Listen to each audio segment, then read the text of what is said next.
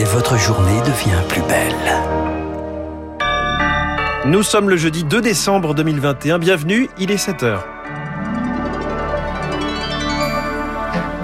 La matinale de Radio Classique avec François Geffrier. La cinquième vague monte à l'hôpital. Dans toute la France, de plus en plus d'hôpitaux déclenchent leur plan blanc. À Paris, les places en réanimation se font rares, les soignants alertent. Ils continuent le combat. Les salariés de SAM dans l'Aveyron restent mobilisés malgré la fermeture annoncée du site. Et puis le monde du judo sous le choc après l'agression de la judokate Margot Pino. La photo de son visage tuméfié a fait le tour des réseaux sociaux. Son compagnon et entraîneur euh, accusé de l'avoir roué de coups a été euh, relaxé. Euh, Bruxelles contre Pékin, la bataille d'influence auprès des pays en développement se joue à coups de centaines de milliards d'euros. Ce sera l'édito de François Vidal à 7h10. 7h15, la croissance mondiale va-t-elle plier sous l'effet du variant Omicron? Je reçois Christian de Boissieu, vice-président du Cercle des économistes. 7h25, l'info politique de David Doucan et les unes de la presse de David Abiker. Radio classique. Lucille Bréau, la cinquième vague met les hôpitaux en état d'alerte. Comme un air de déjà-vu à Colmar et Mulhouse, dans le Haut-Rhin, en Bretagne, du côté de Saint-Malo et Vannes, à Annecy, en Haute-Savoie, au Mans, dans la Sarthe, de plus en plus d'établissements déclenchent leur plan blanc pour faire face à l'afflux de patients Covid. Il permet entre autres de déprogrammer des opérations non urgentes. À Paris, depuis trois jours, il n'y a plus un lit de réanimation de libre à la Pitié-Salpêtrière dans le service de Jean-Michel Constantin.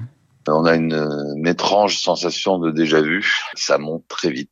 Là, on en est à 20 patients en 5 jours en réanimation. Et la, petite nouveauté, c'est qu'on a des doubles vaccinés chez des personnes qui ont plus de 70 ans, bah, qui là se retrouvent avec des formes graves parce qu'ils n'ont pas eu le temps de faire leur troisième dose. Si ça continue à monter et je vois pas pourquoi ça s'arrêterait là. Euh, il va falloir qu'on prenne de la place de patients non Covid pour émettre des Covid. Donc ça veut dire que s'il faut repousser les murs, ça va être compliqué. Des propos recueillis par Rémi Pfister. Près de 50 000 nouveaux cas ont encore été détectés hier dans notre pays. Dans ce contexte, les vaccins resteront-ils efficaces face aux variants Omicron? Eh bien, il est possible qu'ils le soient moins, laisse entendre ce matin le patron de Moderna, Stéphane Bancel, dans les colonnes du Figaro. Réponse dans quelques semaines. Le laboratoire travaille déjà sur une nouvelle version de son sérum. En France, 13 cas suspects sont encore en cours d'analyse. Les États-Unis, les Émirats et l'Arabie saoudite ont rejoint la liste des pays avec au moins un cas confirmé. L'Allemagne, de son côté, se prépare à un nouveau tour de vis aujourd'hui avec la fermeture possible des bars et autres lieux publics alors que le débat sur la vaccination obligatoire prend de l'ampleur en Europe. Il est 7h03. Les salariés de la fonderie SAM, toujours mobilisés. 6000 personnes ont manifesté hier dans l'Aveyron devant le site pour dénoncer sa fermeture annoncée. Il a été placé en liquidation judiciaire. Le dernier projet de reprise n'a pas eu le soutien de Renault. Un coup dur pour ses 350 salariés et pour tout un bassin d'emploi, Eric Kioch. En 50 ans, le bassin de Decazeville est passé de 38 à 18 000 habitants. La conséquence des fermetures des mines, des usines sidérurgiques et même des services hospitaliers.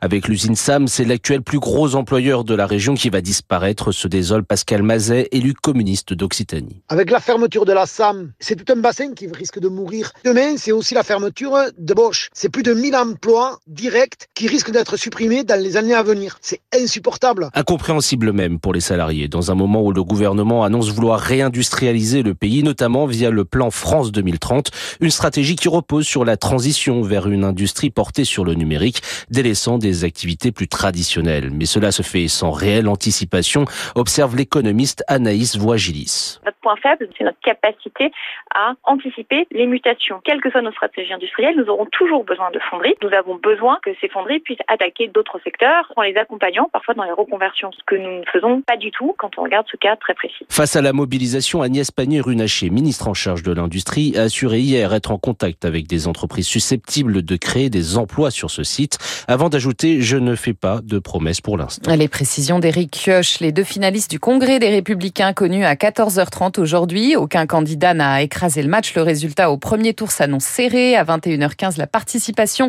atteignait déjà 64%. 140 000 adhérents peuvent voter. Laetitia Hallyday, elle, accuse Éric Zemmour de détourner l'image de Johnny. Une image de lui apparaît rapidement dans son clip de campagne. La veuve du chanteur envisage des poursuites. Le premier meeting dimanche du candidat n'aura lui finalement pas lieu au Zénith de Paris, mais à Villepinte. La salle peut accueillir 19 000 personnes contre 6 000. Le monde du judo, indigné par la relaxe de l'entraîneur Alain Schmitt, accusé de violence volontaire aggravée. Sur la championne olympique Margot Pinot, l'image du visage tuméfié de la jeune femme inonde les réseaux sociaux depuis hier. Dans la nuit de samedi à dimanche, elle a déposé plainte contre son compagnon et entraîneur. Elle l'accuse de l'avoir roué de coups, lui parle d'une dispute. Il a été relaxé faute d'éléments suffisants en comparution immédiate. Le parquet de Bobigny a fait appel. Pour l'avocate spécialiste des violences faites aux femmes, Isabelle Steyer, cette affaire illustre les limites de la justice face à la parole des victimes. A toujours l'aléa du huis clos qui fait que le magistrat a peu de moyens de savoir quel est le récit à privilégier. Sauf que le rapport physique n'est généralement pas en faveur des femmes. Mais à partir du moment où on a ce double discours, 1% de doute profite à l'agresseur. Quoi qu'il en soit, on n'a pas le droit de taper. On cautionne cette violence. C'est ce qui est très embarrassant dans ce jugement, c'est que quand on sait bien s'y prendre avec son interlocuteur et avec la justice, on peut par les mailles du filet. Des propos recueillis par Rémi Vallès. Margot Pinot a reçu le soutien de plusieurs grands noms du judo, Teddy Riner, Clarisse Agbenenou, indignation aussi du président de la fédération de judo. Il se dit abasourdi. L'objectif, c'est de créer un choc dans la société. L'Assemblée nationale a voté cette nuit la création d'un nouveau délit de harcèlement scolaire. Les peines vont jusqu'à 10 ans de prison et 150 000 euros d'amende. Et puis les transmusicales de Rennes reviennent. Au programme de cette 43e édition des jauges à 100%, 30 000 festivaliers sont attendus pour 5 jours de concert. Le préfet de Bretagne les appelle à la responsabilité pour éviter les clusters. Trois groupes ont déjà annulé leur venue pour raisons sanitaires, mais Erwan Guadec, le directeur délégué des transmusicales, reste optimiste.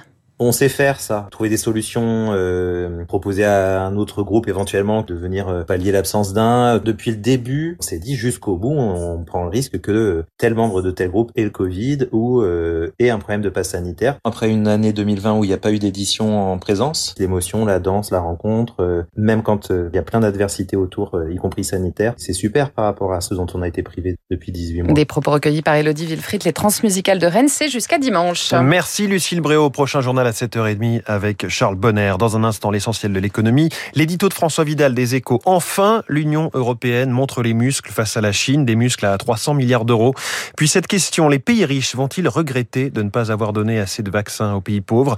Les prévisions de croissance mondiale sont revues à la baisse. Christian de Boissieu, vice-président du Cercle des économistes, est mon invité.